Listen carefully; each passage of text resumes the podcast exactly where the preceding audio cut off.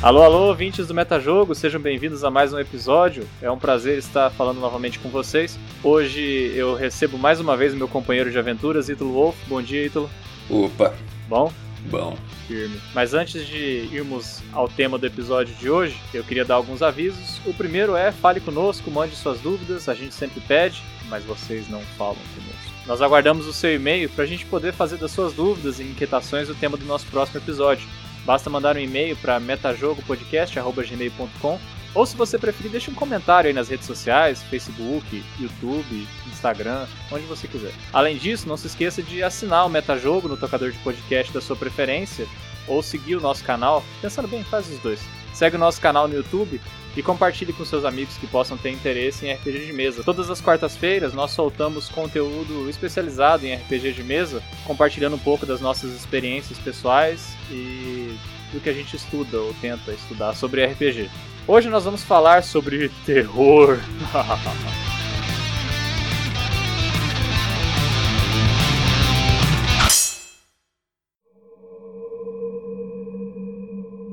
nosso primeiro tema de pauta é o que, que significa terror. Porque afinal não faz sentido falar em aventura de terror se você não sabe exatamente aonde você está tentando chegar.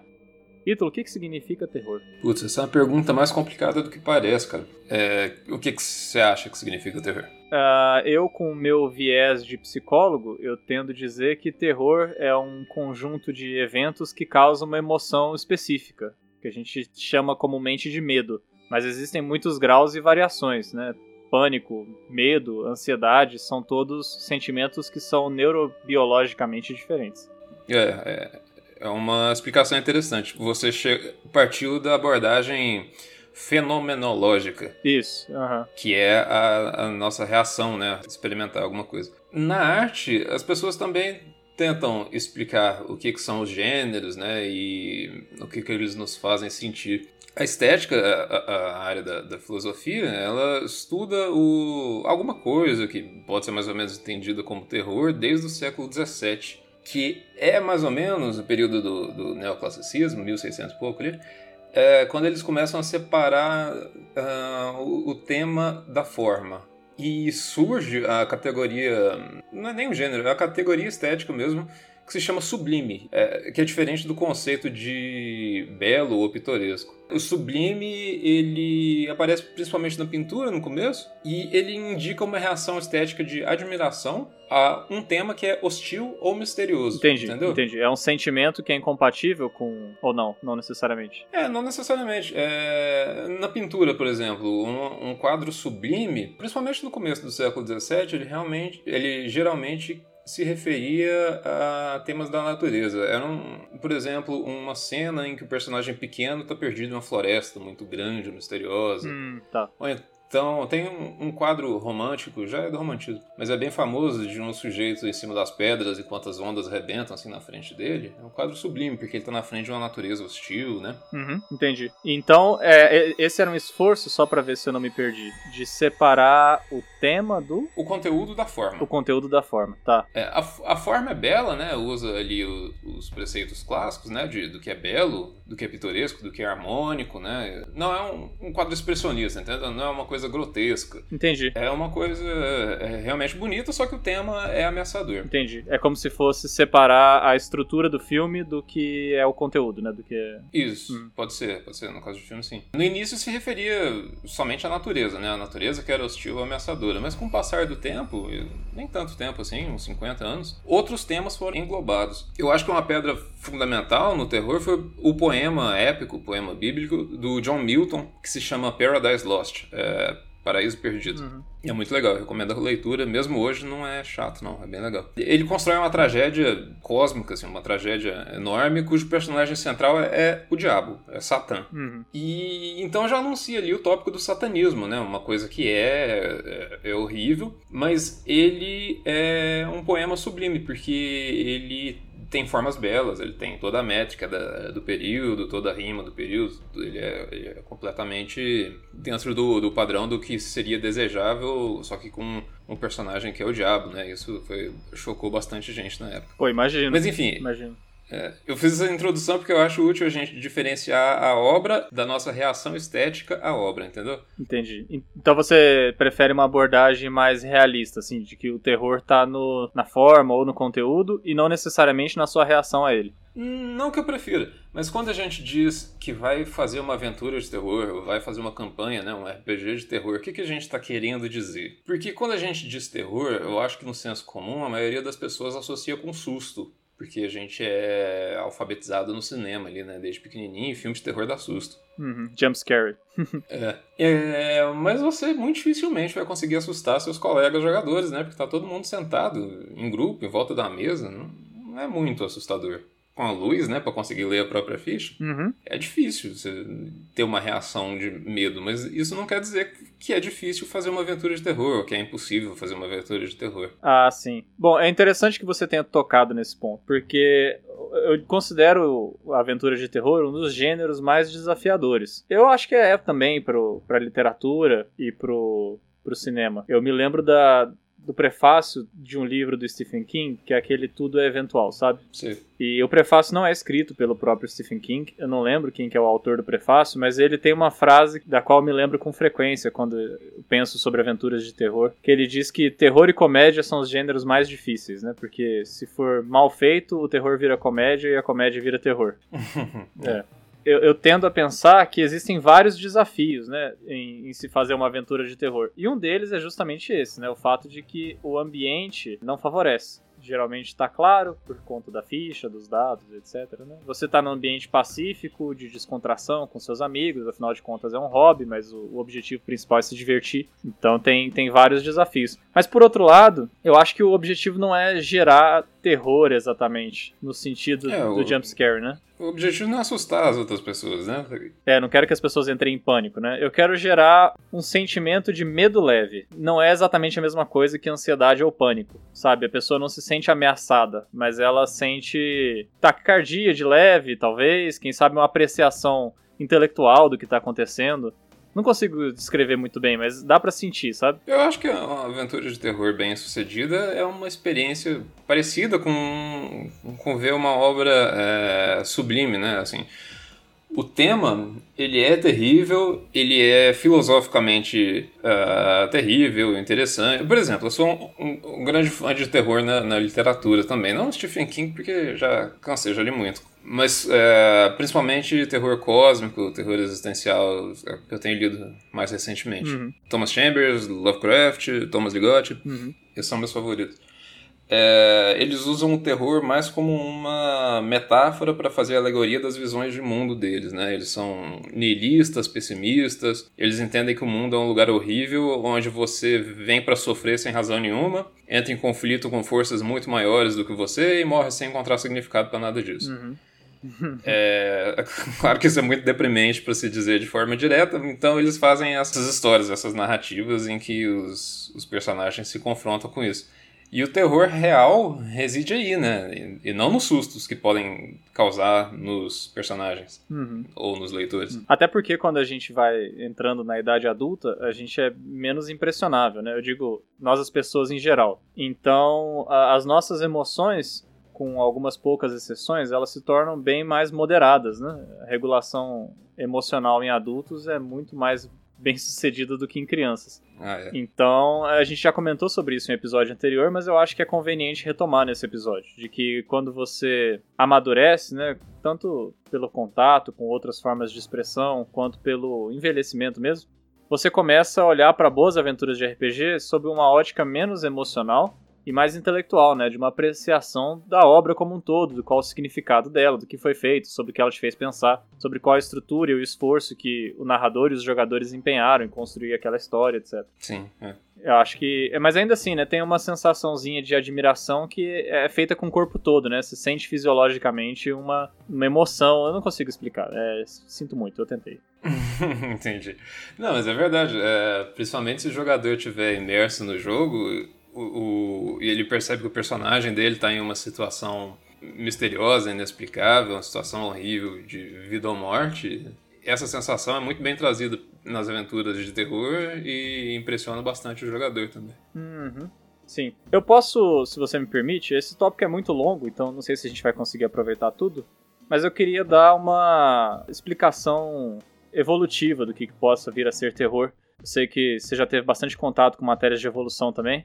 Eu acho que essa, essa explicação mais estética, né, de, de estrutura, de gênero, do que é, consiste uma obra de terror, se complementa com, com essa explicação mais, mais fenomenológica, né, como você havia pontuado. Uhum. Porque assim, o terror, ele é uma coisa que todo mundo experienciou já, né? Um mecanismo evolutivo importantíssimo porque ele está diretamente relacionado com a sobrevivência. Então, é uma emoção que prepara o seu corpo para reagir em situações em que você se sente ameaçado ou em que você detecta ameaça iminente, né, ou provável o terror também está muito relacionado à aprendizagem. É claro que quando você as pessoas se expõem voluntariamente ao terror, elas geralmente estão interessadas não em sentir o pânico que elas sentem quando elas experienciam uma ameaça de fato, mas uma forma leve de terror que vai culminar em uma satisfação, né? Que depois que você sai da situação tensa, você se sente satisfeito, aliviado, né? Você sente prazer mesmo em ter sido exposto àquela sensação. É algo muito parecido com vício adrenalina, por exemplo, né? Uhum. No caso do RPG, isso é um desafio, porque como eu disse, o, o terror ele está relacionado a uma série de estruturas que foram selecionadas a nível de seleção natural mesmo, né, para preparar você para uma situação de pânico. E isso envolve, em uma larga medida, os seus sentidos. Por exemplo, por que, que o filme de terror é uma coisa. Né, filmes em geral, é uma coisa bastante apelativa? Porque envolve som né, e envolve imagem e os animais em geral são programados para reconhecer tudo que eles veem e ouvem como potencialmente real. Uhum. Então tem até uma história, né? Eu não sei se é uma anedota ou se é verdade, mas que na primeira sessão de cinema em algum lugar por aí filmaram uma locomotiva, né? É, é, é a chegada do trem. Isso, Sim. e as pessoas saíram correndo da sala de cinema, né? Ou se assustaram. A chegada do trem na estação, é exato. Saíram correndo. Pois então. Então, não é algo trivial, né? É claro que à medida que você vai sendo exposto ao cinema por um período prolongado, você começa a ficar mais sofisticado, né? Começa a diferenciar, saber que você não está numa situação de ameaça real, mas ainda assim está acima do limiar que engana o seu organismo, né? E produz sensações como susto, ou às vezes uma ansiedade crescente, né, à medida que a tensão vai sendo construída na tela. E imagina no RPG, né, que não tem muitas vezes imagem e som, né, complicado. Então o valor evolutivo do terror é mais ou menos igual do cautionary tale, né? não tem tradução. Mas é, é, seria contos de advertência, por exemplo, Chapeuzinho Vermelho encontrou o lobo porque ela se desviou na floresta, quis pegar o caminho mais curto ao invés de pegar o caminho seguro. Talvez. Isso, Talvez. Isso tem o valor de ensinar as crianças, olha, escuta essa história, não pega o caminho mais fácil, vai sempre pelo mais seguro. Senão isso pode acontecer com você também. É, eu tava pensando mais na evolução estrutural em geral, mas é interessante que você tenha tocado nesse assunto porque aí a gente fala também de evolução cultural, né? culturas que têm histórias de terror que alertam as crianças para perigos em potencial, teoricamente têm mais chances né, de serem bem-sucedidas do que as culturas que não tentam ensinar as crianças para não enfiar o dedo na tomada, ou para não ir caminhar na floresta, ou enfim, né, para não se expor a risco. Uhum. É, é, talvez por isso que as fábulas, né, as histórias infantis tenham morais tão explícitas, né, às vezes inclusive elas são enunciadas no final da fábula para poder dizer para a criança, ó, o que eu quis dizer com essa história é não faça isso, não faça aquilo.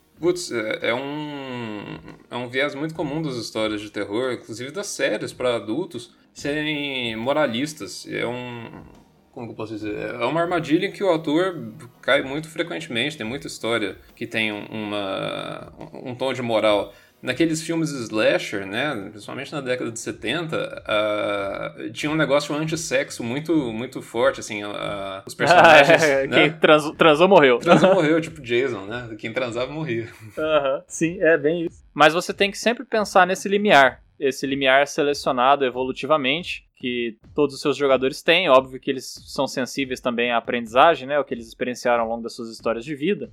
Então esse limiar pode variar um pouco. Mas você tem que, se você quiser causar alguma emoção, enganar esse limiar de alguma forma. Então tem várias coisas que são indesejáveis, caso você queira enganar esse limiar. Eu falei já de som e imagem, mas existem muitas outras a gente vai voltar a isso mais adiante. Diante disso, eu acho que a que fica de mensagem para o nosso ouvinte é que não existe uma única abordagem do terror, né? E você pode pensar ele como um gênero, com base nas suas características estéticas, ou na perspectiva mais fenomenológica, que é como as pessoas reagem a esse gênero, e tudo que desperta essa reação seria então classificado como terror. Você acha que é suficiente para a gente seguir? Eu acho que 18 minutos a gente pode começar. Já tá autorizado, né?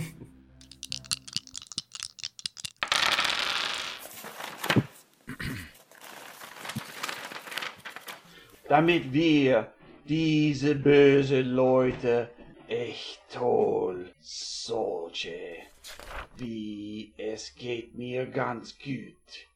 Verrückt sind sie, verrückt. Agora vamos falar um pouco mais sobre RPG e menos sobre terror, ou pelo menos diretamente. Você já jogou alguma aventura de terror? Sim. Quer compartilhar? Ah, eu acho que a primeira aventura de terror que a gente jogou na nossa mesa foi aquela do Oni. Uh, que foi uma, é um, um, exemplo interessante porque ele foi acidental, né? Foi acidental, foi acidental. Nessa aventura você era jogador, né? Eu tava como narrador. É, não tinha nada planejado para ser terror, inclusive porque era bem fantástico, era um rato, era o Homem-Rato, era o Clístenes. Uhum.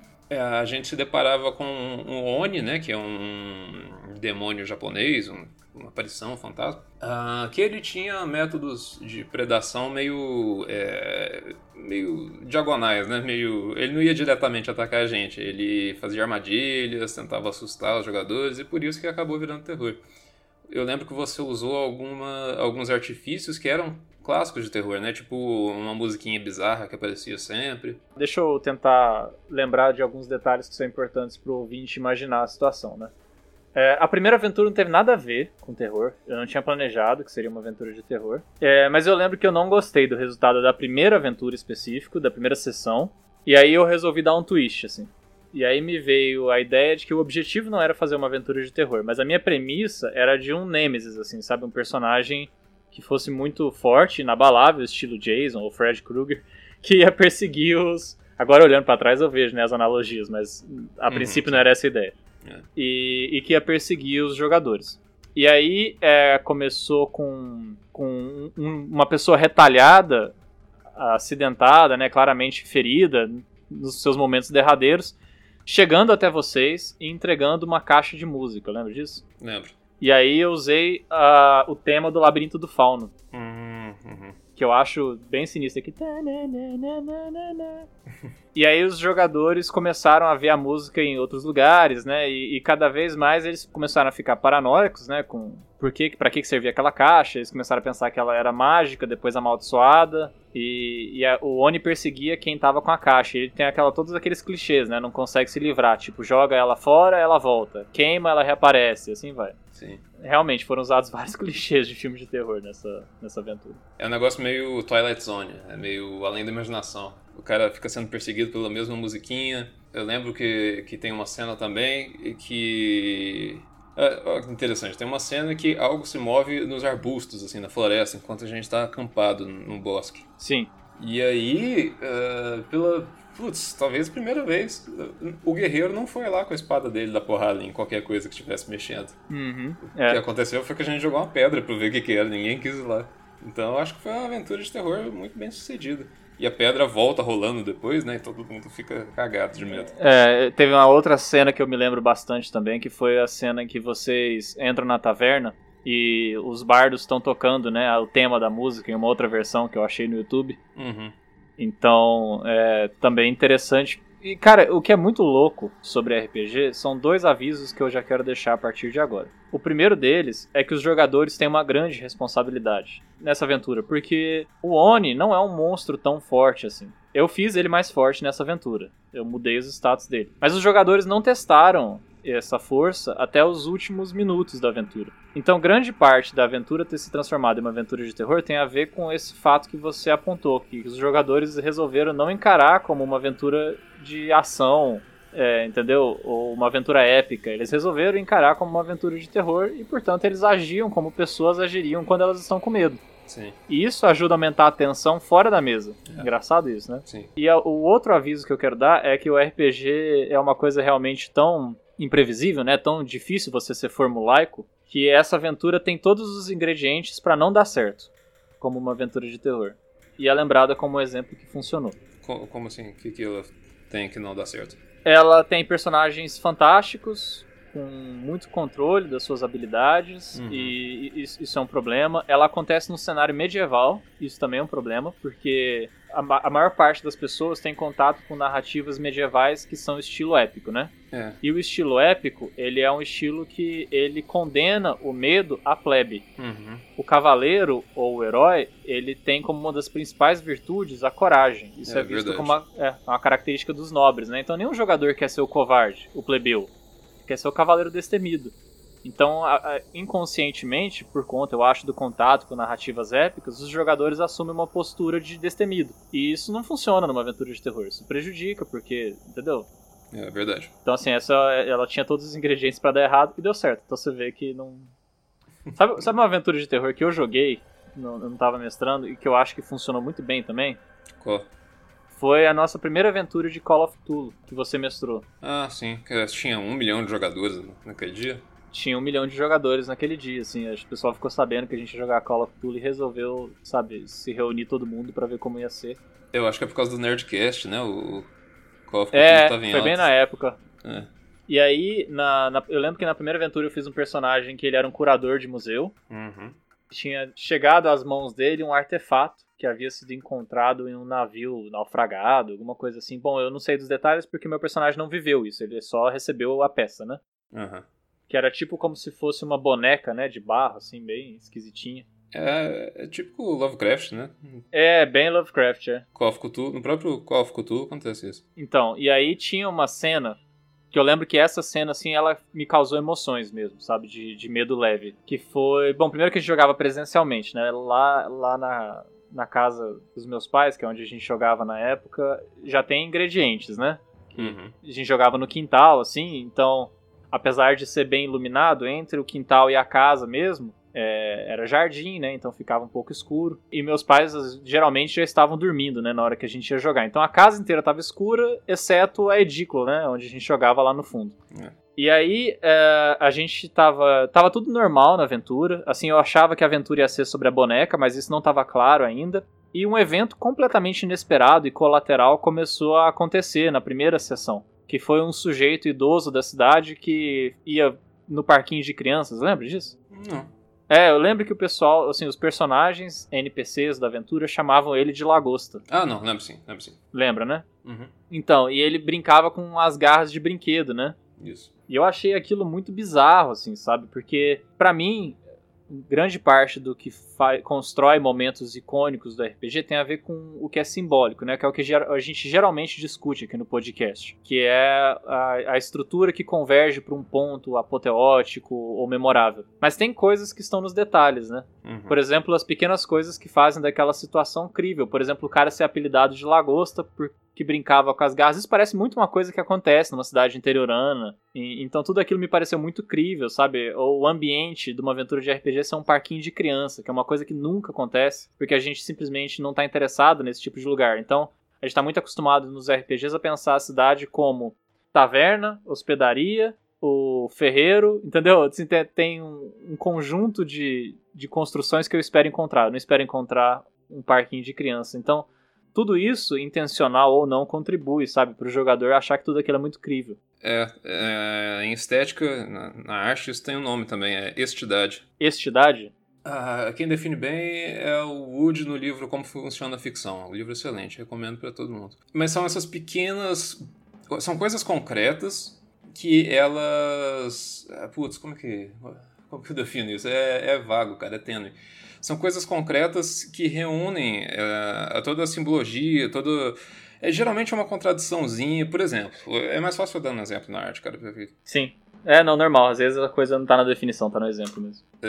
O Ulisses, por exemplo, em um trecho da Odisseia, ele pega a lança, vai investir contra o na guerra, assim, o momento mais apoteótico de tudo, ele escorrega no esterco, cai de bunda no chão. É, são esse tipo de coisa, assim, que geralmente apontam contradição, ou eles resumem todo o tema da história em um único detalhezinho. Entendi. Enfim, é isso mesmo que você colocou agora. É, as garras do sujeito já realmente são honestidade. É interessante, né? É, O que fez a aventura ser de terror, pra mim, do Call of Duty, primeiro foi porque o, o sistema é feito, né, pra funcionar em casos de aventura de terror. E a gente estava preparado para jogar uma aventura de terror, então assim, havia uma expectativa, um acordo entre os jogadores de que aquela ia ser uma aventura de terror, então eu acho que eu lembraria ela como uma aventura de terror, qualquer que fosse o desfecho. Mas essa em especial me marcou porque teve esse detalhe que funcionou muito. E alguns outros também. Eu lembro que teve uma outra que a gente jogou, não lembro se é da mesma campanha ou se é uma campanha logo depois, mas que tinha um sujeito que, que tava trocando. Eu não sei se ele tava trocando de corpo, porque a gente não chegou a terminar a campanha. Mas a gente encontrou evidências, né? Que ele tava.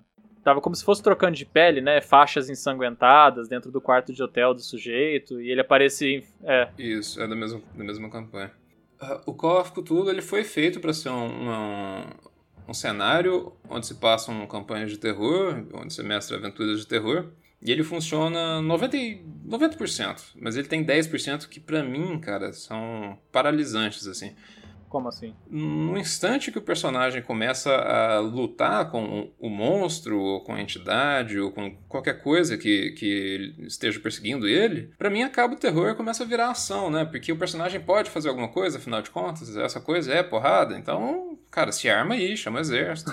Uhum, sim. E no Call of Cthulhu, percebendo isso muito bem, os personagens são muito fracos, né? Eles têm muito pouca vida, eles não podem nada contra aquelas entidades antigas, eles é, são moídos na porrada se forem contra elas. Então, todas as aventuras, elas meio que se transformam em correr. É isso, não tem esperança, não tem para onde ir. Você vislumbra que existem deuses antigos muito mais fortes que querem destruir a Terra e sai correndo. Todas as aventuras acabam virando isso, não tem o que os personagens fazerem, né? Muito uhum. bem. Na, na, verdade, eles podem fazer um ritual ou interromper os cultistas que querem destruir a Terra. Sei. E, mas é uma margem pequena, porque sempre que aparece um monstro, você vai correr.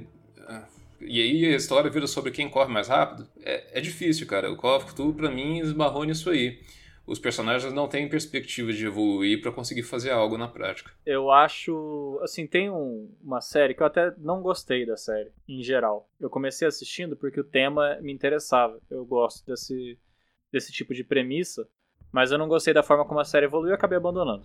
Que é aquela Lovecraft Country. Country, acho que é Lovecraft, Lovecraft Country. Não, não assisti. Não assistiu? É, o primeiro episódio eu achei bem interessante, eu fiquei animado. Aí o segundo episódio para mim decaiu, mas eu persisti para ver o terceiro, que era o desempate, sabe? Uhum. E aí tem uma cena, assim, que os personagens eles entram no museu. E é tipo como se fosse um, uma masmorra em que os principais desafios que eles enfrentam são armadilhas, é, pontes suspensas, coisas que são um desafio para uma pessoa comum mesmo, sabe? Que, que você assiste e fica se perguntando se eu conseguiria. Sim. Porque os personagens não, não são atletas, não são pessoas excepcionais nesse sentido, mas eles são obrigados a passar por aquilo. Uhum. Então eu acho que é o tipo de situação que é interessante, né? Amarrar um, uma aventura de terror para que não fique sempre o um monstro, né? Sendo o único perigo possível. Mas às vezes, você mencionou cultistas, né? Mas existem outras possibilidades. Às vezes a lei, às vezes pessoas que, que estão concorrendo com os jogadores por algum motivo. Às vezes o próprio ambiente, né? É porque é, em RPGs mais fantasiosos, a gente costuma pegar de exemplo Dungeons and Dragons, né? Se mover pelo mundo raramente é um desafio. Sim. Então, você quiser escalar ou saltar, mesmo que seja uma, uma distância sobre-humana, você basta chamar e, e, o mestre diz você saltou. Uhum. Não tem porquê, né? O mestre sabe ficar. Parece. É porque quando você luta com o dragão, acho que perde um pouco de significado, né? A ponto suspensa. é. Mas quando você é um personagem comum, eu acho legal explorar essas coisas. Mas eu concordo com você que depois de um tempo a estrutura fica repetitiva, né? Porque os jogadores começam a entender que não tem muito que eles possam ameaçar, né, com suas mãos. Ou, enfim, ou eles têm que juntar algum ingrediente ou chegar em algum lugar. É. Mas no fim das contas é sempre assim, né? Tem um MacGuffin, uma luta contra o tempo isso. e uma ameaça indestrutível. É, é isso. Realmente o que você, você disse sobre o mundo ter suas pequenas ameaças, isso é muito interessante no começo da história mas depois de um tempo é, parece que pede, né? A, própria trama, a própria estrutura da história pede por mais conflito. Ontem eu assisti um, um, filme, coincidentemente, ontem eu assisti um filme de terror. Que no começo eu achei que ia ser genial, aí mais pra metade eu tava achando que ia ser legal e no final eu achei uma bosta. que é um filme que se passa nas catacumbas de Paris, se chama So Above as Below. É... Ah, eu vi esse, esse, trailer já. É o que a, o pôster do filme é a Torre Eiffel de cabeça pra baixo? Exato. Uhum. Assim na Terra como no Inferno, eu acho. Isso. Putz, no começo eu achei que era o filme da Tomb Raider, né? sabe? Tomb Raider. da Ah. Lara Croft que eles não conseguiram fazer, porque o protagonista é igualzinho. E aí ela é exploradora, né, e tal, resolve puzzles, alguns puzzles parecem muito com RPG, inclusive. Uhum. E eu tava achando muito legal, mas é, realmente o filme acaba na hora que ela dá um soco na cara de fantasma, né, velho? É, não, aí pediu, né? Acabou. Aí, ué, por que, que você não tá com o Schwarzenegger aí, cara? Tinha resolvido tudo. Chamou um cara bem maromba, né, pra descer nas catacumbas. É. Putz. É, Então tem esses dois problemas. Se o personagem puder tudo, igual no D&D, não tem medo. Se o personagem não puder nada, Desam- Desamparo, né? Desistência.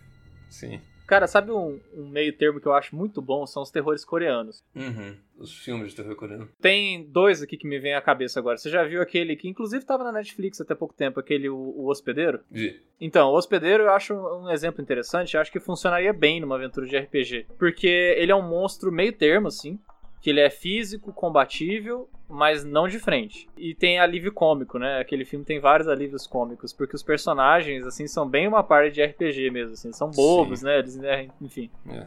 Eu acho que aquela mistura funcionou bem, cara. Uma mistura de comédia com terror. É... Putz, eu gosto muito daquele filme. É, achei legal também. É, tem um outro que chama é, O Lamento. Você já viu? Ah, The Wailing, né? The Wailing. Putz, cara, esse filme. Esses dias eu vi de novo também. Muito bom. Você gosta? Mais ou menos, cara. É mesmo. Eu lembro que eu não gostei tanto não quando eu vi. Cara, eu gostei bastante desse filme. É, dá uma outra chance pra ele no dia que você tiver afim. Ele mistura zumbi, né, com fantasmas coreanos e tal. Fantasma oriental. É, não quero dar spoiler, cara.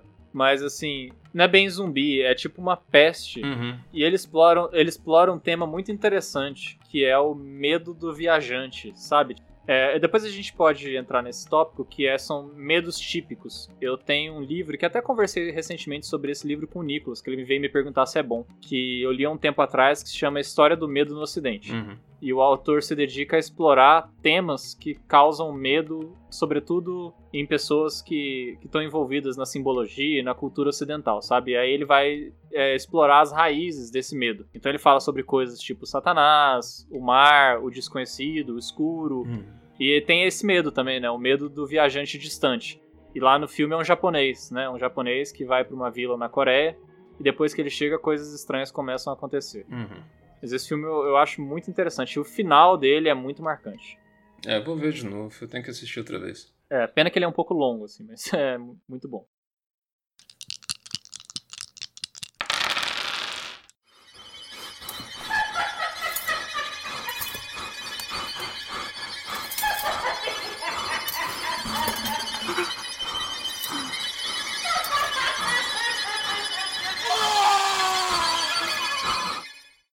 Isso, a gente acabou já entrando um pouco, né, no nosso próximo tema, do roteiro, que é por que, é tão difícil, né, fazer uma aventura de terror. A gente já mencionou um pouco sobre Dungeons and Dragons, que os personagens são muito poderosos, e, e o Call of Cthulhu é difícil porque pode com o tempo ficar repetitivo, né, uma coisa que funciona pouco. Mas vamos entrar nesse tema de cabeça agora. Vamos falar sobre o próprio ato de jogar RPG. Por que, que é tão difícil pro mestre, tão desafiador fazer uma aventura de terror, na sua opinião? Várias coisas. É um, um- balanço fino que você tem que, tem que ter. Os, as suas ameaças, elas não podem ser explícitas igual o mestre está acostumado a fazer, né? Jogar monstros na cara da party. Sim, Isso não funciona. É, E você tem que encontrar outra linguagem para ameaçar os jogadores, porque eles não podem ficar vendo só essas coisas que são clichês em filmes de terror, né? Sua imagem no espelho se mexe sozinha. Ó, legal, mas se isso não ameaçar o jogador de alguma forma, eles logo vão entender que eles estão seguros e aí não vira terror. Então você tem que achar uma linguagem difícil, cara. Você tem que ameaçar eles sem ser muito explícito, você tem que dar pistas do que, que é, eles devem fazer. É difícil. É, é bem difícil mesmo. E assim, a gente tá se divertindo entre amigos também não cria exatamente o ambiente mais aterrorizante do mundo, né? Ah, ambiente menos aterrorizante possível. Exato. E, e assim, o mestre tem um desafio, né? Porque assim, você consegue gerar os próprios, as próprias formas de expressão artística, né? Como pinturas, literatura ou filmes, eles se valem de recursos artificiais, no sentido de que eles causam terror leve porque eles estão apenas indiretamente relacionados com uma ameaça real. Uhum. E no caso do RPG, o principal recurso são as palavras. E palavras podem gerar sensações, né? Você já comeu tamarindo? Sim. Se você imaginar, tipo, um prato cheio de tamarindo e você mordendo o tamarindo com seus molares, certamente você deve produzir um pouco de saliva. Hum. Mas, é, eu não sei se alguém já comeu tamarindo que tá ouvindo a gente. Existe isso em outras partes do Brasil? Ah, existe. O Chaves toma suco de tamarindo que tem gosto de laranja. ah, é mesmo? Uhum. Pois então. Ah, ou tem gente que não consegue morder picolé. Eu sou um desses. Se eu me imaginar Cara. mordendo picolé, eu já, já me gera arrepio, Nossa, assim, eu também, velho. Dói lá no osso, né? Enfim, basta descrever essas coisas que eu mesmo já arrepiei falando aqui sobre a sensação de morder um picolé. Mas fazer isso com terror impõe dois novos desafios. O primeiro é escolher as palavras. Porque uma aventura consegue ser épica mesmo que você não escolha as palavras certas, na ordem certa. Entende o que eu quero dizer? Sim. Que você mostra a imagem de um dragão e bate com a minha miniatura em cima da mesa, fala assim: aqui está o dragão. Todos os jogadores já sabem o que isso significa. Agora, quando você tenta introduzir o elemento de terror, não basta simplesmente apresentar ele. Você tem que apresentar ele muito aos poucos. E aí vem uma questão de pistas sutis que vão escalando né, em intensidade. E você tem que escolher as palavras certas para não permitir que o jogador adivinhe antes da hora o que tá por vir e ao mesmo tempo mantenha ele tenso, né, a cada instante. Então assim, é uma aventura que exige muito mais preparação. Você tem que de fato escolher as palavras que você vai usar, você tem que conhecer uma lista de sinônimos aí, né, para para que as palavras soem de uma forma interessante. Enfim, eu acho que tudo isso contribui para criar o clima. É uma aventura que você tem que estar muito mais atento ao extra jogo, de certa forma. Você está se referindo agora ao aos símbolos que você vai usar. A o pessoal da semiótica vai me matar porque eu fiz comunicação e não eu vivo confundindo significado, significante, essas coisas. É bom que eles escutam, co- polêmica é bom. Bom que caçam meu diploma. Exato. É, você está se referindo a, a- enquanto o objeto vai ser horrível se você usar a linguagem a linguagem que a, a gente está habituado no RPG, você tira um pouco do clima, é isso que você está tentando dizer? Exatamente. Você tem que. Se o mestre quiser dar vida, por exemplo, a um NPC estranho, ele tem que falar estranho. Vamos voltar no caso do japonês lá. Vamos supor que essa fosse uma aventura de RPG. Sim. São duas coisas diferentes. Eu falar pra você que ele parece um pouco estranho, porque eu tô sendo descritivo. E isso é rápido e o jogador entende, mas ele entende intelectualmente. Muito mais interessante seria o mestre ter o cuidado, por exemplo, de dar um detalhe sobre a aparência, ou de ao interagir com esse NPC ele usar uma palavra estranha, ou deixar claro pelo discurso dele que ele entende as coisas de um jeito bizarro. Isso dá muito mais trabalho. Porque na cabeça do mestre ele sabe, olha, eu quero deixar claro que esse jogador, pro jogador, que esse NPC é estranho. Mas ele não pode simplesmente falar. Na aventura épica poderia falar. Uhum. Quando a pessoa tá mentindo na aventura épica, você fala assim, ó, você tem a sensação de que ele tá mentindo. Numa aventura de terror, você fala assim, ele parece nervoso. Ele tá tremendo a perna constantemente sob a mesa enquanto vocês conversam. Coisas assim, entendeu? Entendi. Cara, sabe o que eu achei aqui? O que, que você achou? No meu Google Drive, algumas aventuras do Call of Cthulhu, daquele que eu mestrei que tinha o Lagosta. Ah, é? Porque eu lembro que eu tinha escrito, porque deu trabalho, porque era muito jogador, né? Ah, é, não, é, é- isso também é um, um fator, né? Mas, A- Aí a história, ela tinha meio que uma trama que cada um descobria uma pista e todo mundo se cruzava lá na frente, né? Todos os detetives. No, no Call of Cthulhu, o seu personagem, eles são investigadores, né, inclusive. investigadores, isso é. Sim, eles podem ter qualquer profissão, né? Mas no fundo eles estão. O Call of Duty tem essa pegada, né? De misturar terror com mistério, né? Ele é muito construído em cima de quebra-cabeças e coisas que você tem que ir desvendando aos poucos, que é um, um motor, né? Pra manter os jogadores interessados, que não seja simplesmente um monstro correndo atrás deles. Né? Isso, exato. Ah, chamava Larry Lagosta o personagem. porque Eles passavam nos Estados Unidos. Larry Lagosta. É, na cidade inventada pelo Lovecraft, né? Miskatonic. É, cidade de Arkham. Arkham. Isso. Eu tô lendo que é, o Larry, o plot por trás desse, desse personagem específico, Lagosta, era que ele era um pesquisador, né? Eu não lembro se a gente chegou a resolver isso. Essa parte sim. Ele foi para uma ilha no Pacífico e ele assistiu o sacrifício de humanos para três bonecas em nome de Shub Niggurath. Hum, god damn. Aham. De tantos em tantos anos, as estrelas estavam certas e o deus podia ser invocado. Larry, tremen- Larry, temendo a realização de um ritual com mais sacrifícios humanos do que nunca, após um dilema ético-antropológico, resolveu roubar a estátua para impedir né, o- a realização desse ritual. E aí levou de volta para os Estados Unidos e jogou o artefato no mar. Ah, é isso. O, um mergulhador, né, que era o Zé, Você lembra disso? O personagem dele era um mergulhador e tinha encontrado a boneca. Ele tinha até um escafandro, né? Exatamente. É, quem conviveu com o Larry era o personagem do Gustavo, que conviveu com o Larry depois de maluco, né? Depois de voltar da viagem dele, ele ficou doido. É o Gustavo Pontual, né? É Gustavo Pontual, é. Era mais ou menos isso a trama. É, muito interessante. É, vamos, você se importa de disponibilizar para os ouvintes? Ou... Não, não. Eu tenho a partir da Aventura 4 só. As três primeiras eu perdi. Ah, azar. Vai que eles querem ler a coisa fora de contexto mesmo. é. Preencham com a sua imaginação as páginas vazias. Eu não sei exatamente enumerar todos os ingredientes, mas eu acho que para uma aventura de terror, imersão é a chave, né? É o. Enfim, mais do que para qualquer outro gênero, se você pretende despertar o interesse, a atenção e criar emoções, talvez, com sorte, né, nos jogadores, acho que você precisa criar uma situação em que eles estejam, em que eles estejam tão imersos quanto possível. Sim. Existem alguns recursos para isso, né? O Júlio já me falou isso uma vez, né? Que é ela falou que aquela na aventura do Oni foi a primeira vez que a gente usou trilha sonora, né? Porque a gente jogava presencialmente, então era uma coisa que não fazia tanto sentido. Uhum para ele funcionou bem por conta disso, em parte. E o, o, som é uma coisa engraçada, realmente, né? Eu fico pensando hoje, né, nas mesas virtuais, eu acho que ia ser bem legal uma mesa de terror. Por conta do uso, né, desses recursos sonoros. E o som é uma coisa muito interessante, porque é, isso casa bem a questão estética com a evolutiva. Porque enquanto a sua visão tem 200 graus, mais ou menos, né, o seu campo visual, som é uma coisa 360, né? Então, quando você escuta e não vê, isso dá uma sensação de risco, né? Parece sempre que a, você está sendo espreitado por alguma criatura.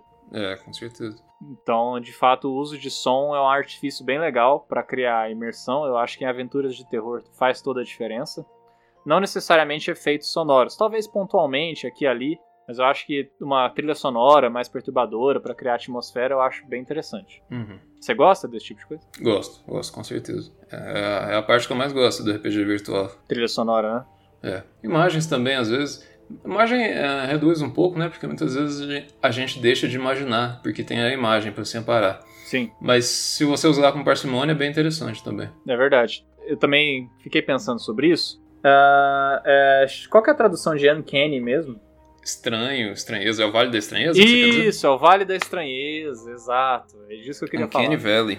É, uhum. É, exato. Esse é um conceito que é mais fácil a gente deixar na descrição o link, talvez até para a Wikipedia, porque eu acho que já resolve. Ó, Kenny Valley tem aquele filme do Final Fantasy antigo que é totalmente Uncanny Valley. É, não sei se eu lembro. Ah, tem várias coisas, cara, que são Uncanny Valley. Jimmy Neutron, aquele animação 3D. Aham, uh -huh, sei, sei demais. De bizarro, todos os personagens eram asquerosos. Mas o Uncanny Valley, ele tem... ele, ele tá relacionado ao terror, de certa forma. Sim. É, imagina um contínuo entre o extremamente cartunesco, tipo anime, sei lá, ou talvez até mais, né? Tipo um urso de pelúcia. É, à esquerda e o perfeitamente humano, crível à direita, né? Você tem emoções positivas em geral em relação a cartoons ou a pessoas extremamente né, factíveis, enfim. E existe um ponto intermediário ali em que a coisa é quase humana, mas não exatamente, em que é bizarro, gera tipo aversão.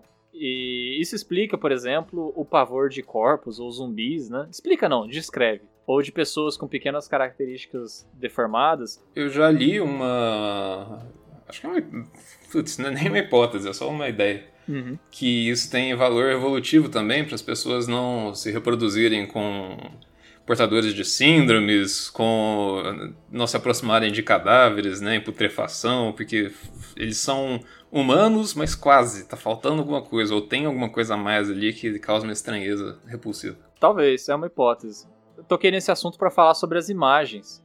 Porque é muito comum a gente procurar, quando a gente está mais acostumado a mestrar aventuras de fantasia, imagens que são desenhos ou arte digital, né? Uhum. Mas para um RPG de terror, considere usar fotografias. É. Primeiro que eu acho que aproxima do mundo do jogador, né? Quanto mais próximo do jogador, eu acho que mais efici eficientes vão ser essas imagens, mais críveis, né? Então, acho que fotografias para aventuras de terror são desejáveis. E segundo, que ao você optar por usar uma cidade, você citou Miskatone, né, do Lovecraft e tal. É, a cidade é Harkan. O, que, o, o, ponto é que você opta por uma. Você tá dando a mensagem de que é uma cidade genérica, né? para dizer que poderia se passar em qualquer lugar, talvez. É, a gente já falou isso sobre o Maine de Stephen King também, né? Que é ao mesmo tempo muito próximo da nossa realidade, tem várias características que indicam que você pode estar de fato num estado que existe. Ao mesmo tempo, ele pode não dar nome para o local em específico, né? Não dar nome para a cidade, ou não dar nome para o hotel, ou colocar um nome bem genérico, que é o que indica que isso poderia estar acontecendo em qualquer lugar, com qualquer pessoa. Isso aproxima o personagem do jogador, o que no terror é desejável, né? É, sim. Enquanto você quer na fantasia que o personagem seja bem caricato, para que o jogador se divirta interpretando, no terror você quer aproximar. Você quer que ele seja inteligente como o jogador é inteligente, assim. Uhum. Então, imagens é, tem que ter um pouco de cuidado. É, muitas vezes a gente já, já repetiu aqui que uma das artes no RPG é aproximar o jogador do personagem, né, para que ele se sinta imerso. Uhum. Eu acho que no RPG de terror isso é especialmente importante, porque como você disse agora, o jogador ele vai estar usando toda a inteligência dele para resolver puzzles, mas ele vai passar por circunstâncias físicas também que ele poderia dizer: Nossa, se eu fosse eu aí, ao invés do meu personagem, eu acho que eu não daria conta. Eu acho que eu morreria se eu tivesse que atravessar essa ponte Uhum. precária, por exemplo. Aham. Isso também é um elemento de terror, né? Você tá. Você tem que correr, mas você é só um sujeito, classe média, normal, você não é um atleta, você não é um herói. Ah, meu personagem era manco, cara, nessa última aventura. Lembra disso? Andava com a bengala. Aí os caras me deixaram pra trás, tava perseguido- sendo perseguido por um monstro dentro da casa. Ah, lembrei, lembrei sim. Então, os caras, na maior cara de pau, assim, uma rodada, todo mundo tava a metros de distância do monstro. Eu fiquei pra trás com a bengala, assim, mancando pelo corredor. É. Essa cena em específico me causou muita angústia, cara. Uhum. É, eu. Eu sou muito ruim, cara, pra mestrar aventura de terror. Não sei nem o que, que eu tô fazendo aqui. Não tinha outra Mas, pessoa é- pra chamar, então. Mas dessa aventura, eu lembro que ela descambou pra ação também. Descambrou pra ação, é. Os caras quebraram a cadeira no monstro, né? É, foi, deram porrada no monstro. Tem um elemento importante pra aventura não descambar, não descambar pra ação, que eu não tinha me preparado pra falar ele. Eu pensei agora, lembrando dessa aventura em específico, que a gente não sabia o quão ameaçador o monstro era. Uhum. Por exemplo, vamos supor que ao invés da gente ter chegado naquelas circunstâncias, a gente tivesse chegado na frente da casa do sujeito, tivessem duas viaturas de polícia, uma porta da viatura de polícia foi arrancada e arremessada através da grade e tinha ido parar no centro do jardim, e tinham oito ou nove policiais armados, todos mortos, com as vísceras expostas, coisas assim, sabe? Uhum. Isso ia ter dado para os jogadores uma medida do quão ameaçador era o monstro que estava lá dentro, né? Isso é uma coisa que a gente não tinha até então. Porque eu lembro que a evidência que a gente encontrou, é, isso não é assim uma fórmula. Foi uma decisão e, e, na minha opinião, funcionou. Por um lado, porque foi sutil e criou mistério, que a gente viu água, né? A gente viu é, um, um rastro de água que levava até a entrada da casa. Foi, foi isso. Que o monstro era tipo Marinho, né? Tinha- era uma criatura bem no Vale da Estranheza, tipo aquelas criaturas de Innsmouth, né, do Lovecraft. Uhum, sim. É. Assim, a gente por um lado ficou investido e, e a gente entrou com medo na casa, lembra? Todo mundo assim com vela e tal, e enfim, e, nesse sentido funcionou. Mas por outro lado a gente não sabia o quão realmente era ameaçador o monstro. E nós estávamos em número que a gente julgou suficiente pra. Acho que principalmente porque eu não conseguia correr também. Uhum. É. Porque eu era manco, né? Você encurrala o personagem, não deixa nenhuma outra alternativa pra ele, ele vai lutar, né, claro. É, mesmo, igual cachorro mesmo, né? Se- Um cachorro pequeno, né? Vai lutar até o fim da vida se ele não tiver alternativa. É, sim.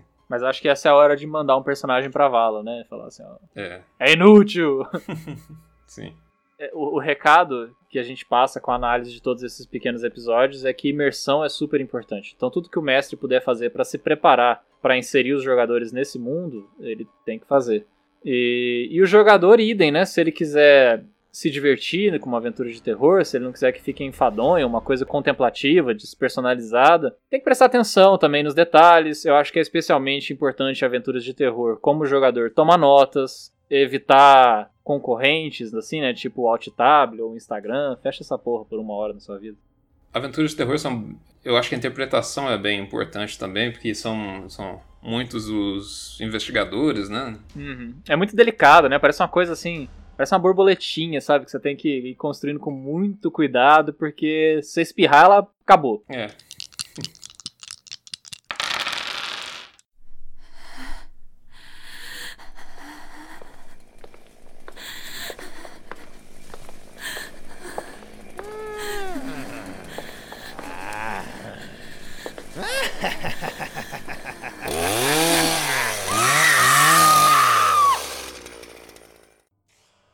queria explorar um pouco o gênero do terror, sabe? Falar sobre algumas coisas que são bem típicas, que possam dar ideia para os mestres menos inspirados por aí, que acordaram naquele dia que tá difícil de anotar as coisas para aventura.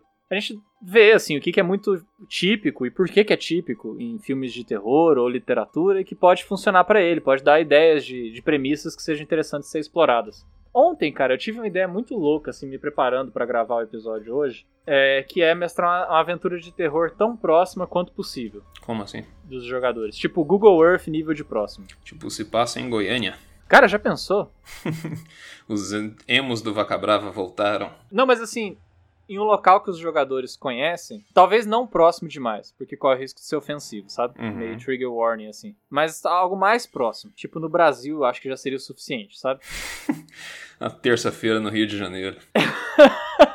Você tem que sair pra comprar pão. Boa sorte. Ai, ai. Você depende desses heróis nacionais, chamado policial militar. Eu não sei, assim, eu, eu não parei pra explorar, explorar essa ideia. Agora, falando com você sobre ela, ela parece um pouco ridícula. Mas eu pensei num negócio, assim, tipo, os jogadores serem personagens que são pessoas bem comuns, assim, sabe? Bem próximas da realidade deles mesmo. Tipo, obrigar os jogadores a pegar uma profissão que seja a profissão deles, talvez, quando for fazer um investigador. Uhum. Porque é uma realidade que eles conhecem. E partir introduzir elementos bizarros bem ao pouco. Pra tentar. É, é bem experimental. Mas eu pensei isso com essa ideia de tentar levar as últimas consequências, essa premissa de que quanto mais próximo do jogador, mais fácil é de, de emergir, sabe? É, é interessante, cara. O, o terror, pra mim, ele é principalmente sobre o desconhecido, sobre o mistério, sobre essas sensações todas que a gente tem, né? Desde o, putz, desde que a gente é criança tal, a gente é cercado por, pelo menos na minha experiência, era cercado por terror, mundo desconhecido, ameaçador às vezes. E se você tentar resgatar isso, né? Você sai da sua vida e adiciona como seria a sua vida se de repente esse pequeno detalhe tivesse de cabeça para baixo. É, imagina assim, por exemplo, você começa a aventura, os jogadores estão jogando RPG. Aí vocês se divertem, sabe? Tipo. Ah, é, essa é boa também. Exato. Aí você, aí você tá indo pra casa, sei lá, sofre um acidente de carro e você não vê no que você bateu, mas você encontra, tipo, sangue verde no asfalto. Aí o jogador termina aquela sessão, ele vai ter que ir pra casa de carro, tá ligado? É, sim. É. é, é uma ideia interessante também. Eu nunca fiz nada assim, mas é legal. Eu tenho uma explicação, um momento cabeção, sobre. Cabeção. É. do Foro de Teresina. né? Flores de Teresina. Até o final aqui a gente vai fazer referência a todos os podcasts do Brasil. É, essa é a meta. Menos ao Flow, que a gente tem inveja do número de seguidores dele. O- sabe por que, que o medo do desconhecido funciona tão bem, cara? Não. O medo do escuro é um caso específico do medo do desconhecido, né? Aham. Porque uma das operações psicológicas mais importantes que as pessoas fazem é julgamento. Elas, é, o julgamento é uma estimativa de probabilidade. No caso do medo, tem a ver com a estimativa do risco. Uhum. Então, por exemplo, é, quando você encontra uma cobra na fazenda e você é obrigado a matar ela, você está numa situação de ambivalência, porque você faz uma avaliação do risco e você decide que vai matar a cobra, mas ao mesmo tempo o seu corpo não faz, ele, ele de forma quase que separada te diz para correr, né? É, não se aproxima desse bicho. Exato. Então, assim, julgar intelectualmente as coisas é muito importante justamente por conta dessa avaliação de risco, que é o que vai fazer com que você decide se você vai enfrentar ou não aquilo, sabe? Uhum. Os, os seres humanos são seres muito visuais. Eu posso deixar depois no, na descrição do episódio um link pro homúnculo. O homúnculo é um- uma arte digital que eles fizeram de uma pessoa, só que eles fizeram assim as partes do corpo proporcionais à quantidade de ligações neurológicas que você tem dedicadas àquilo, sabe? Hum. Então, por exemplo, o homúnculo humano, ele tem mãos imensas, né? Porque do ponto de vista de neurônio sensitivo, a gente tem muitos neurônios que trabalham para fazer com que a gente sinta com as mãos, enquanto os cotovelos são minúsculos. Uhum. Entendi. Aí o bicho é todo deformado e os olhos são imensos. Tipo, seres humanos são bem visuais. Hum, legal. E bem visuais e bem táteis. E aí, a- a- quando você fala do desconhecido, você tá criando uma condição em que aquilo. A pessoa ela perde a capacidade de julgar qual é o risco. Por isso que é tão ameaçador. Porque ela não só se sente ameaçada, como ela não sabe qual é o tamanho da ameaça, de verdade. Então tem vários filmes que exploram essa ideia. Tipo, uma criatura que não pode ser vista, uma criatura que não pode ser ouvida, Uhum. o escuro, ou aquela câmera que ah, fica bem próxima do campo visual do personagem, o que te impede de ver as laterais ou o que tá atrás. Isso é um recurso super utilizado no cinema. Então o medo do desconhecido, talvez ele seja realmente a principal fonte de, de terror, assim, a mais explorada, eu acho. Pelo menos no cinema, não sei, acho que na literatura nem tanto. É, na literatura acho que prevalecem algumas ideias filosóficas. Mas uh, realmente, no, no cinema, putz, Acho que todos os grandes filmes que eu consigo pensar aqui, o monstro não se revela até o final ou em hora nenhuma. O bebê de Rosemary ele nunca aparece. Exato. O tubarão aparece, sei lá, em uma, duas cenas, né? Do tubarão do Spielberg. Uhum. Putz, quase todos os filmes. Iluminado também não tem um. É uma entidade meio abstrata, né? É, o próprio hotel, talvez. É. Então, é muito interessante, né? Porque o, o suspense, na verdade, acaba funcionando muito melhor no RPG, eu acho, do que o próprio terror o slasher, por exemplo, é uma aventura de ação. É, sim. Não existe o gênero terror slasher no RPG, eu acho. Mas nos filmes tem uma catarse, né, cara? Todo aquele suspense ele vai para algum lugar. Geralmente no final ali tem a, o momento do, do expurgo, né, de alguma coisa. Eu acho que no RPG é difícil você dar essa satisfação. Porque o enfrentamento do monstro pode matar o terror. Eu não sei, eu não tenho muito bem uma, uma ideia definida do que você deve fazer no final de uma aventura de RPG. Você deve enfrentar o monstro o mestre deve fazer o quê? Colocar alguma coisa no seu caminho? É, uma boa pergunta. Eu não, não sei. Eu acho que isso depende. Depende da aventura, né? Depende da história. É, é acho que quando você estiver escrevendo a aventura, à medida que os jogadores forem de fato percorrendo né, o caminho que você imaginou, ou não, é, essas coisas vão se respondendo, né? É. Quase sempre, todas as aventuras, mesmo as que não eram de terror, que eu terminei, a resposta apareceu para mim em algum momento. Por exemplo, você lembra do final da aventura do Oni? Hum, não, não, não sei. Eu lembro da gente matar o Oni. Não, o... todo mundo morreu pro Oni, exceto o Zé. Hum. E aí o Zé viu uma possibilidade de passar a caixinha adiante. E aí ele corre até um grupo de aventureiros e vocês descobrem que, na verdade, a pessoa retalhada que chegou até vocês entregou a caixinha no passado era o personagem do Zé. Ah, sim. Olha, aí você pensou lá na frente, hein, cara? Então, não. Foi tipo assim, me apareceu essa ideia lá pela 75% da aventura percorrida. é porque, justamente por causa disso, por causa dessa dificuldade de, de encerrar a aventura. Às vezes isso acontece. É uma, é uma estrutura muito clássica, né? O looping temporal. Sim, terminar onde começa. Né? É, então isso me ocorreu e eu tenho um. Você chegou. Nossa, eu não, não vou falar isso não. Eu ia falar da Torre Negra, mas ia ser um puta spoiler, cara. Isso, Torre Negra é muito longa pra, pra dar spoiler. mas enfim. É, é uma estrutura que existe, né, em várias obras por aí. Então, puxa vida, por que não usar, né? E assim, você vê que, na verdade, as pessoas não ficam marcadas, é engraçado, né? Pela história em si. Por exemplo, você não lembrava disso, mas você lembrava da cena dos arbustos. Ah, é, não, a gente lembra de momentos, né, que são é, principalmente emocionalmente, né, mais fortes. É. Eu lembro da gente lutar contra o Oni e eu lembro que deu morrida também contra o Oni. Lembra da carroça? Tem uma cena também que foi a minha favorita, assim, que eu não sei como é que os jogadores se sentiram, mas foi a minha.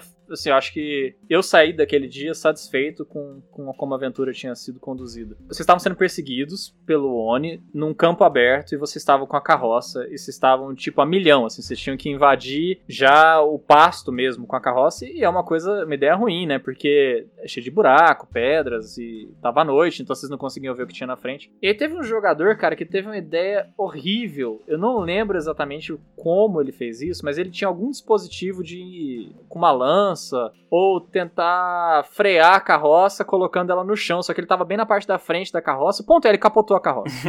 Sim. E foi, foi aquela situação em que todos os jogadores tinham que fazer cara de paisagem, mas estava estampado na cara de todo mundo que aquilo ia dar errado. Uhum. E eu, na hora, falei: Ó, ninguém fala nada, deixa a pessoa aí. é, ela entende a física newtoniana desse jeito, então deixa ela. E aí, a pessoa fez isso e a carroça capotou, e os jogadores perderam a, as tochas que eles tinham e eles ficaram separados.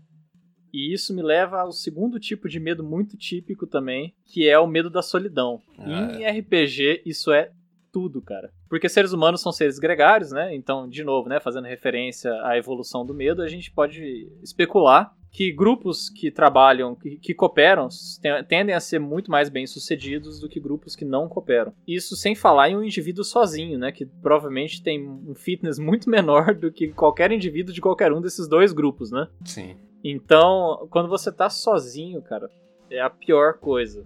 A única dificuldade é que para mim você tem que ter assim uns quatro jogadores para você poder explorar isso com cuidado. Porque se você for separar um grupo muito grande, a aventura fica muito lenta. Uhum. E aí você perde o grupo que não tá jogando. Mas se você tiver poucos jogadores, isso assim é a coisa a ser explorado. Tanto que, não sei se você vai lembrar, o Curse of Strahd é pensado para ser uma aventura de terror, né? Então tem uma armadilha lá no castelo que ela não machuca ninguém, que é aquele elevador. Uhum. o que ela faz é simplesmente separar o grupo em dois. Porque a primeira parte das pessoas que pisam no elevador é levado quatro andares para cima. E o castelo dele é imenso, né? E o intuito daquela armadilha é simplesmente separar os jogadores. Uhum. Que é a principal causa de morte, né? Em RPG é o grupo separado. Sim.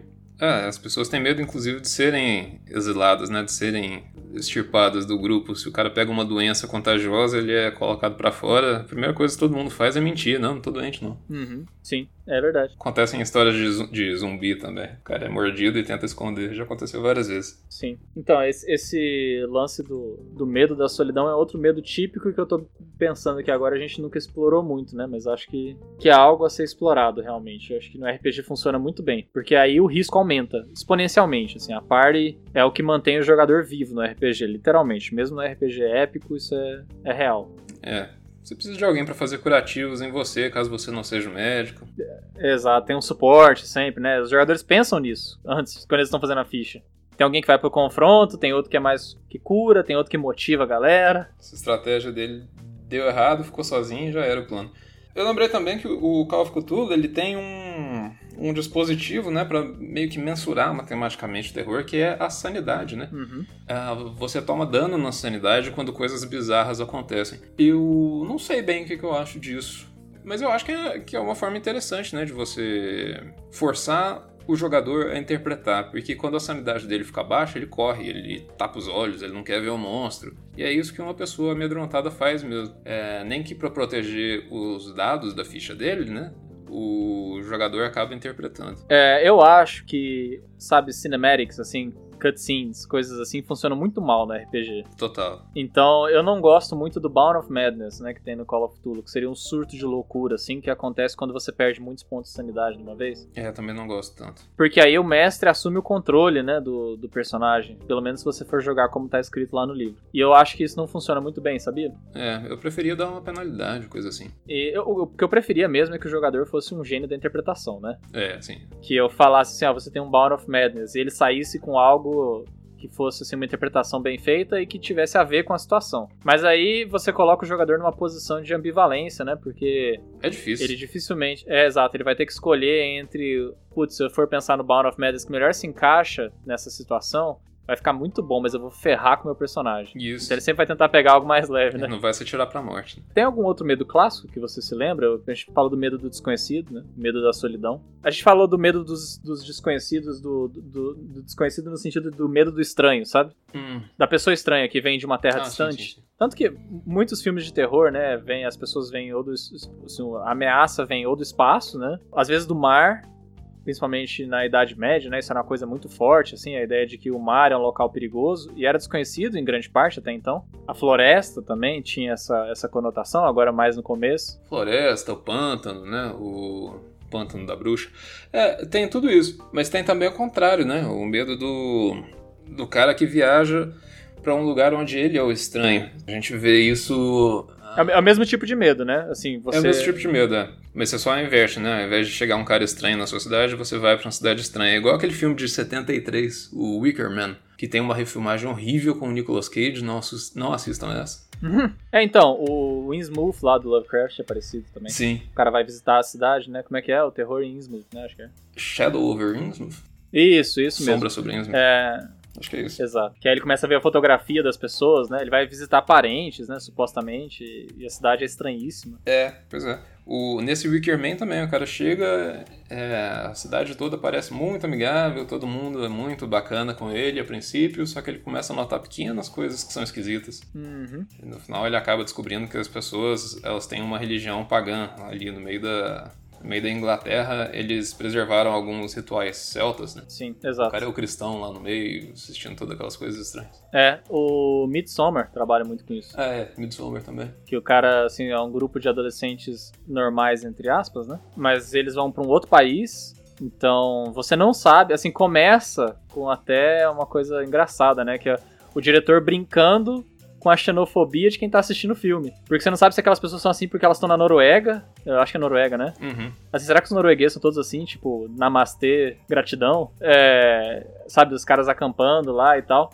E aí você, você depois de um, um tempo em que o filme tá escalando, assim, que você começa a ver que, que tá esquisito mesmo. É, Porque durante uma boa parte do filme você fica se perguntando: será que eu não tô sendo preconceituoso com esse pessoal que mora nessa vila, que faz esse festival de verão aí? é, esse tema ainda é realçado porque os personagens são etnógrafos, né? Eles são antropólogos, eles estão lá pra Isso, estão fazendo a tese de doutorado sobre É, isso. então, eles vão. Eles têm toda essa flexibilidade moral, né? De enxergar o mundo pelos olhos dos, das pessoas que eles estão estudando. Isso. Até que eles têm que traçar uma linha e falar, não, agora ficou demais.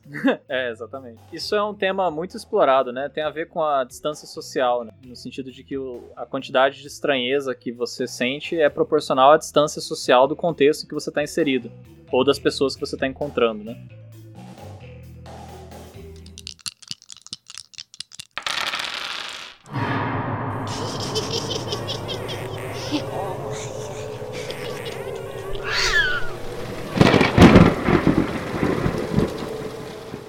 Gente está tentando fazer esse episódio, dar essas dicas para os ouvintes com base no que a gente estudou, sabe, sobre terror, literatura, medo. Mas nós mesmos jogamos poucas aventuras de RPG, né? Com gênero de terror. Sim, é. Em parte, eu imagino porque é muito difícil, né?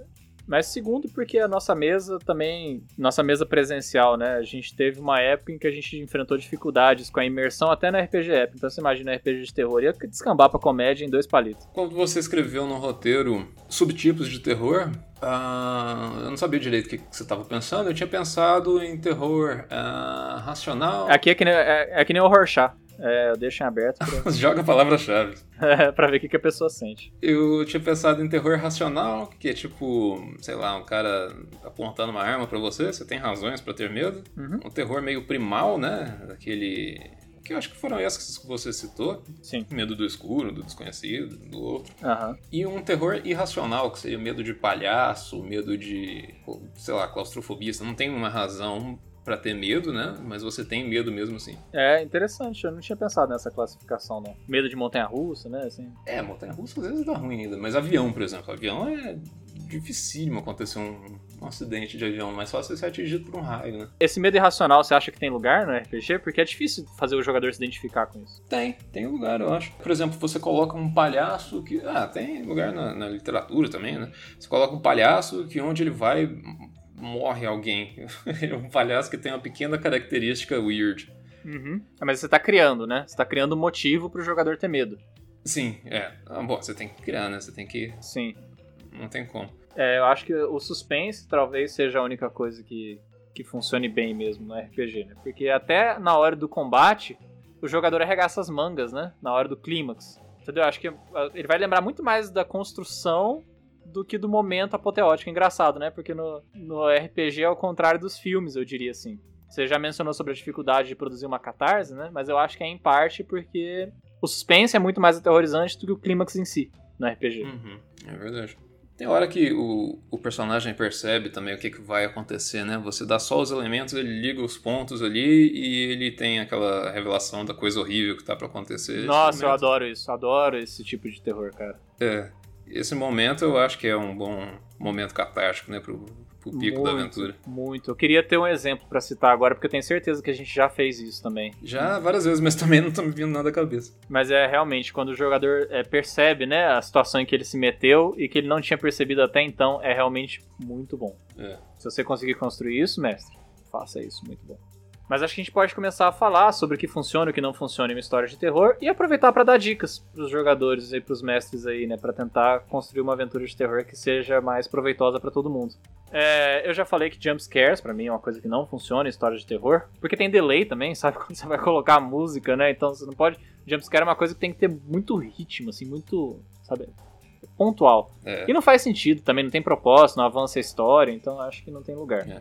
É, outra coisa que eu acho que não funciona em histórias de terror, já mencionei um pouco sobre isso, é você dar poder demais pros personagens. Infelizmente, eu sinto muito. Eu acho que personagens épicos, sabe, não funcionam em histórias de terror. Podem funcionar. Quer dizer. A, ah, na do Oni funcionou, Não mas. funcionou, mas é porque porrada não surtia efeito no Oni, né? Nossos poderes eram inúteis, então era a mesma coisa que a gente não tivesse nada.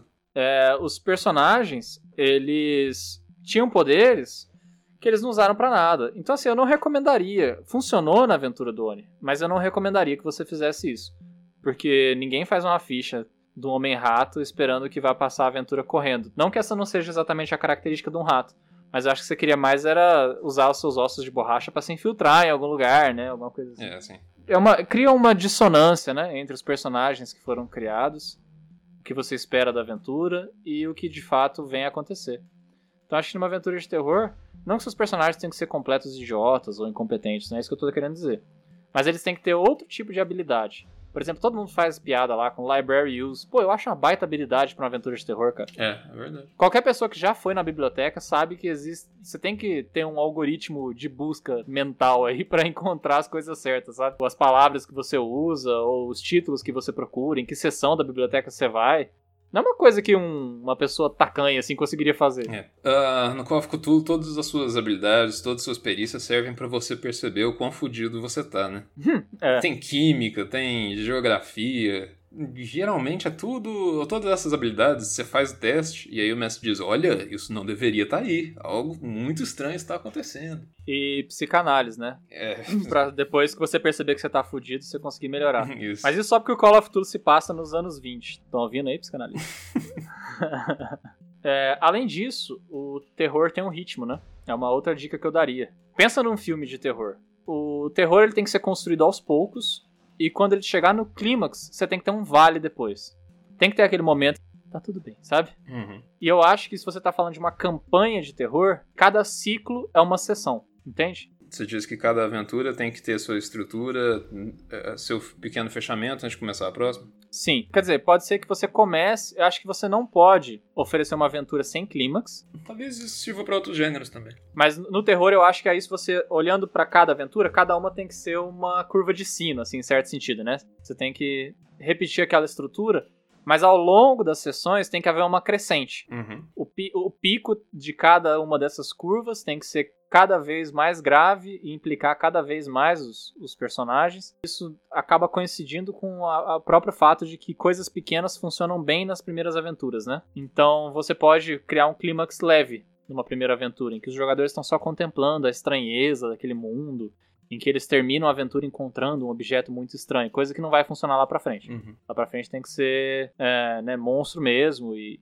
enfim. Bom, eles já viram coisas estranhas o suficiente acontecendo, né? Não vão mais ficar impressionados com isso. Mas lá pra frente você ainda pode aproveitar a primeira parte da aventura pra introduzir, pra apresentar elementos novos que eles vão ter que discutir, ou enfim, que eles vão ter que superar ali durante a segunda parte da aventura, o segundo ato. Uhum. E no terceiro eles vão resolver. Isso seria um- uma estrutura clássica, né? De três atos. funciona bem, assim, para como dica, né, para as pessoas pensarem nas suas aventuras. Logo que você dominar essa estrutura, você pode pensar em subverter ela de várias formas. Não é prescritivo. O ritmo do terror, eu acho que ele precisa de mais. Esmero. É, de mais silêncio, sabe? É, Esse é um dos principais erros que eu acho que teve no filme que eu assisti ontem. A direção não tem um segundo de silêncio, cara. É, Se passa o filme inteiro nas catacumbas de Paris, né? E aí é explosão, e aí sai correndo, galera. E vão quebrar as paredes, e aí cai no esgoto ali um, um túnel. E sai correndo mais. E agora tá vindo desabamento de pedra. Aham, É, e se propõe a ser um filme de terror, né? entendi. Então, sei lá, o terror morre, cara. Se você não, não respira junto com os personagens, olha ao redor e pensa, nossa, e agora? O que, é que vai acontecer? Você não para pra avaliar a sua situação, fala, nossa, tô com a perna machucada aqui. Uhum. Talvez dá tempo, né? Por exemplo, a gente falou sobre as trilhas sonoras, são coisas que se complementam, né? Ao invés de deixar, tipo, uma música ambiance de fundo, assim, colocar o jogador pra, sabe, enquanto o mestre tá narrando, espaçar mais as palavras e deixar a trilha sonora correr por alguns instantes. É, acho que sim. Tanto silêncios quanto pontos cegos, né, na visão do cara, né, do, do personagem. Todo esse tipo de coisa causa apreensão. Sim. Ah, outro motivo para jogadores poderosos não, não serem facilmente envolvidos em uma história de terror. Toda aventura de D&D tem um desgraçado pra falar assim, eu tenho Dark Vision. é. Me dá 120 feet de visão, me dá 60 feet de visão, me dá 50, sei lá, sabe? E aí, cara, é foda. Aí como é que você vai fazer trabalhar com escuro? O cara enxerga no escuro. É, não, não, D&D não é o lugar. Não é o lugar. Então, assim, se funcionar é um acidente, né? Não, não recomendo. É tipo apostar na Mega Sena, sabe? A aventura do Oni fui eu ganhando a Mega Sena. A gente já falou sobre as palavras, né? Também, que o mestre tem que escolher pra usar. Eu recomendo que ele escolha elas com sabedoria. E sobre as palavras, cara, eu acho que. Eu não entendi, cara, na verdade. O que que você quis dizer com, com as palavras? O que que você quer. Ah, eu tô pensando sobre o ato de narrar. Hum, Eu não tô falando que as palavras, elas, você tem que investigar a etimologia e saber o símbolo por trás das palavras. Eu tô falando que ao descrever as coisas, o mestre tem que ter um cuidado adicional Porque quando você tá numa aventura típica, digamos assim, a sua ideia é simplesmente criar uma imagem na cabeça do jogador para que ele entenda Uhum, a, a situação, para que ele saiba onde ele tá, quais são os recursos e as limitações que aquele cenário oferece. Ponto. Ah, sim, entendi. No terror tem uma dimensão a mais que é estética, né? Que você quer que ela pareça. Isso. Clima. Ela, ela ajuda a criar o clima. Então, o ritmo das palavras, o jeito que você fala, Certo. A entonação, tudo isso funciona no extra-jogo para mesmo que você esteja descrevendo uma cena comum, se você der o ritmo certo, você consegue criar tensão. É verdade, Entende? concordo. É muito difícil fazer isso de improviso, na minha opinião, mas aí já é uma questão bem pessoal. Então, assim, eu preciso, quando eu quero descrever melhor uma cena, quando eu quero gastar mais tempo, eu escrevo isso. Acho que a gente vai ter episódios sobre isso no futuro, certamente vai ter. Sobre co- como que a gente faz pra preparar nossas aventuras, Sim. né? E quando esse dia chegar, eu compartilho meu docs com vocês, mas eu faço um documento no Word em que escrevo várias coisas pra mim mesmo. Muitas delas eu não leio, porque na verdade eu escrevi elas só porque é um jeito de organizar o meu pensamento. Muitas coisas eu invento enquanto eu tô escrevendo, então eu escrevo mais pra conceber as coisas e depois que elas estão no papel eu já, já sei melhor. Exato, exato. É um ato criativo, né? Escrever e ver como soa. É. Mas eu, eu coloco umas partes em cinza, assim, sabe? Que são as partes que eu devo ler pros jogadores. Eu também faço isso. Nem sempre eu leio elas tal qual elas estão no papel. Às vezes, dependendo de- do que se sucedeu até aquele momento, eu altero um detalhe ou outro durante o jogo, no improviso mesmo. Mas ah, os elementos básicos têm que estar lá. Então eu penso na estrutura do parágrafo, quais são os adjetivos que eu vou usar. E no terror eu acho que isso é ainda mais fundamental. É isso que eu quis dizer. Entendi. É difícil, cara. A gente pode fazer uma- um episódio sobre é, ambientação, construir um clima, construir um. A gente já fez sobre construir um universo, né? Mas como caracterizar melhor sua aventura, coisa assim. Esse é o tipo de coisa que, que eu penso enquanto mestre sempre, quando eu penso no clima que eu quero que minha aventura tenha. Porque, por exemplo, É, já mencionou que se para você a questão mais importante é a estética, né? eu acho que sim, acho que é uma das questões mais importantes. O clima gótico, pra mim, significa terror, mas é porque eu li muitos, muitas novelas góticas. Eu não sei se os jogadores, ao verem ah, um teto abobadado, aquelas janelas típicas da Europa medieval, vão sentir terror. Eu acho que provavelmente não, assim, porque nada naquilo quer dizer terror, a não ser que você esteja é, familiarizado com, é, com as produções da época, né? Enfim, então é difícil realmente caracterizar. Você tem que. E RPG é diferente também de literatura, né? Você simplesmente atribuir adjetivos para as coisas e as pessoas vão sentir. Você tem que criar uma situação em que elas interajam e a partir dessa, dessa interação elas vejam que tem um mistério, que tem alguma coisa no lugar errado. É, você tem que fazer as pessoas perseguirem esse tipo de coisa, né? É, mas é, de novo citando o exemplo do Larry Lagosta, né? É uma escolha estética que pra mim foi muito marcante.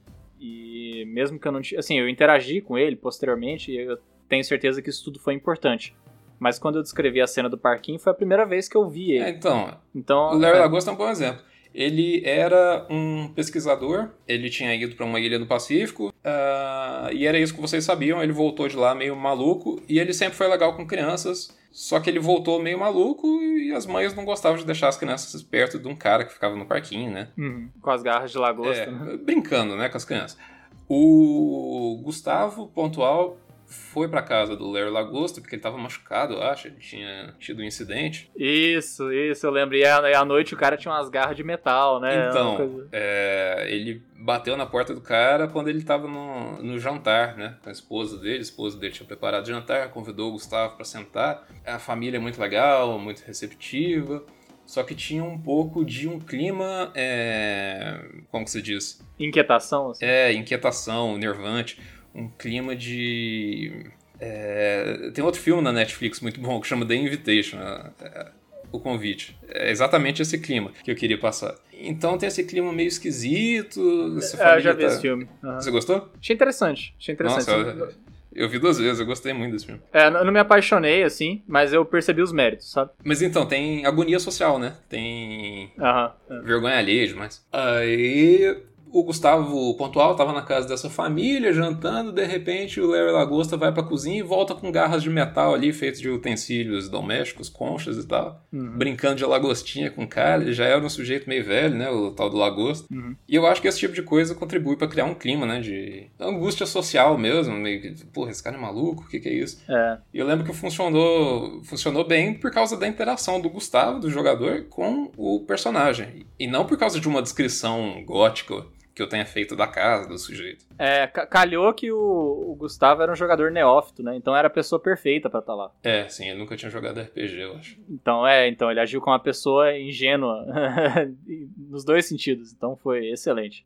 Você falou sobre o lance da angústia social, né? Tem uma, um artigo que eu vou deixar também na, na descrição do episódio, que chama Psychology and Neurobiology of Horror Movies, que é só sobre explorar, né, tanto a fisiologia quanto a psicologia dos filmes de terror. Uhum. Enfim, é um trabalho de revisão, mas em que ele cita algumas pesquisas, algumas bem fisiológicas e outras que são de questionário, em que eles perguntam para as pessoas o que mais gera medo nelas, sabe? Uhum. Uma das perguntas que eles fazem é quais são os temas que mais geram medo em adultos em filmes de terror. E para reflexão dos mestres que estão nos ouvindo, para você pensar com carinho na ideia de fazer uma aventura low fantasy. O primeiro lugar, disparado, é, é terror psicológico. Uhum.